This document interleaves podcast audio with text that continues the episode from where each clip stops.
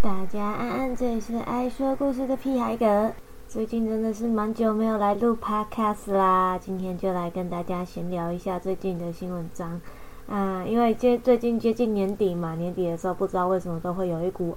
案件潮，这个时候算命的委托、通灵的委托，还有甚至最近也开了就是带拜拜的这个业务，所以就变成也有带拜拜的这个业务项目。那今天想来跟大家聊聊看，就是关于灵感体质与修行者的责任。那之前也有录过一集，就是讨论了一下就是灵感体质的这个部分，然后今天想要再深入探讨一下。那关于灵感体质的形成呢，其实主要是因为每个人生下来的时候，其实多多少少都有一点灵觉能力。像我们常常会提到，会有什么小婴儿会有生前的记忆啊，或者是胎内记忆这些东西，其实都跟因为。刚出生的婴儿在成长的过程中还很脆弱，他们还算是蛮接近死亡边缘的，所以在这个情情况下，就是肉体跟灵魂还没有完全充分融合的时候，灵魂跟灵界的连还是有一点点连结，所以就会造成说，在这个时候小朋友特别容易刷掉啊，或者是。晚上容易啼哭啊，或者是会有一些胎内，就像刚刚讲的胎内记忆嘛，就是有时候会突然间讲到他前世是怎样。如果会讲话的时候，那很有趣。那这个现象其实会因为成长过程，他的灵魂与肉体已经充分连接，然后这个时候也有一个医学上的说法是，骨骼已经生长完整了，那已经逐渐脱离那个危险期。那在这个方面来说，这这样的灵异敏感体质，那种灵气敏感的现象就会逐渐好转。那如果没有逐渐好转而逐渐变强的话，就会形成我们现在常常说的，呃，敏感体质、灵感体质，或者是灵觉力比较强的这些人。那之前以 PTT 上面有一篇文章是说，就是有他给一些当机或者是一些通灵者吃了 B 群以后。他的灵觉能力就被关闭了，但是我个人的实测是觉得这效果还好啦，没有没有文章写的那么夸张，说就就因为吃了 B 群就没有痛，其实没有。我之前有段时间一直都每天吃 B 群，但是我还是啊，那个还是很常被抓去办事什么的，所以这个东西只能当做参考啦。那当然可能是。如果以医学的角度来说，可能这些灵觉者可能就是因为缺乏某些体内本来就抽缺乏某些营养素，所以造成他的敏感体质也说不定。但是这个部分医学上还没有证实啊，所以我也没有办法说一定就是这样子。那自从生病开刀以后，我也觉得自己的能力有变得比之前强。第六感也变越来越准，这个月甚至还中了三张发票，中了三张两百块的发票，然后连威力彩也中了两百块钱，所以算是嗯不错不错，财运也有变好一点，可能跟最近做共享也有关系吧。那虽然说有一些就是在就是因为最近运气都很好，然后身边的人也对我蛮好的，所以其实我自己本身都觉得不好意思，但是在修行方面的前辈跟一些算命师的朋友都说。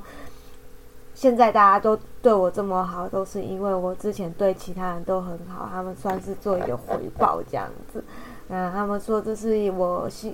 一直以来当个好人所得到的成果。我是觉得没有这么夸张啦，因为有的时候多多少少还是会质疑，说自己是不是真的值得人家对自己这么好这样子。但是与其这样子质疑，有一点。讲讲实话，可能还有一点矫情，所以我觉得，与其这样想，不如让自己成为值得人家嗯温柔对待的人，会比较好一点吧。就是尽量不去辜负对方的好，这样子，让所有温柔的人也能够得到你自己善意的回报。这样的话，嗯，这些善良的人，这些温柔的人，就能够被这个世界温柔以待，不是吗？那。开始收费接案以后，我也认识了蛮多新的案主，就是蛮多案主都跟我成为朋友，每天都还是会拉塞闲聊、问安，或者是讨论一些小事。那像是在做 podcast 的时候，也会有一些每一集更新的时候都会有新的回馈，都让我觉得蛮开心的。因为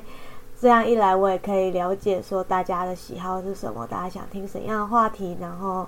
也有新的灵感，这样子对我来说就是嗯。互惠吧，就是他好我也好。那其实作为修行者，我认为保持谦卑、保持平衡、保持安抚人心，作为一个准则吧。我觉得像有些修行者很喜欢在网络上呛架，其实我都觉得这好像算是一个修行者的禁忌，因为我觉得彼此不应该互相轻视或者是互相攻击，因为每个人的流派不同，做法不同。那如果真的这个修行者他今天德性有失，做了坏事，那自然会有。司法跟嗯神明的制裁吧，就是其实我用我们这些凡人用不着去管这么多，除非他真的太挑白这样子。嗯，所以我自己是觉得说，嗯，我们没有必要去主动挑起这些纷争。其实这个东西就有点像台中，嗯，台湾跟中国的。那种国际情势也有关系，就是我们也不会去主动挑衅人家，可是如果人家来挑衅我们，我们一定要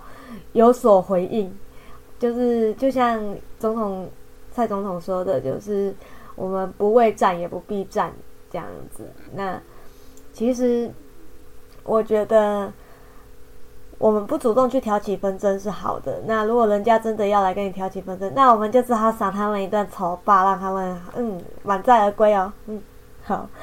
我觉得有句话就是礼尚往来嘛，那来而不往非礼也嘛，所以希望在这里也可以跟大家互相的共勉啊，互相鼓励，互相指教，也互相包涵吧。那在最近也认识了一些不同教派，就是不同流派的一些嗯，那个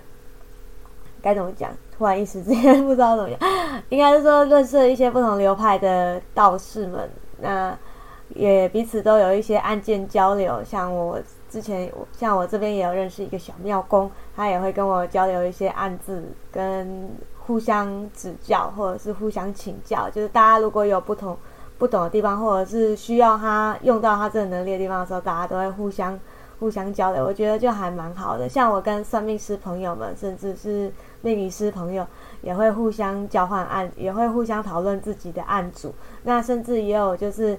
案组转到我这里来，我们两个会互相讨论，我们两个算出的卦象有没有吻合。其实基本上都还蛮有趣的一件事情。所以我觉得修行者之间如果能够像这样常常友善的交流，我觉得也是一件好事。真的没有必要因为教派的不同、流派的不同、做法不同，或者是。嗯，秉持的观念不同就去攻击人家。当然，如果说对方的观念真的是太过于偏颇，比如说会用那种情勒的方式，或者是用讲话很难听的方式来对待这些案主，那我就觉得真的有点母汤这样子。总而言之，希望这个世界上每一个温柔的人都能够被这个世界温柔以待，然后也可以得到温柔的回报哦。那这里是爱说故事的屁孩哥，我们下次见，拜。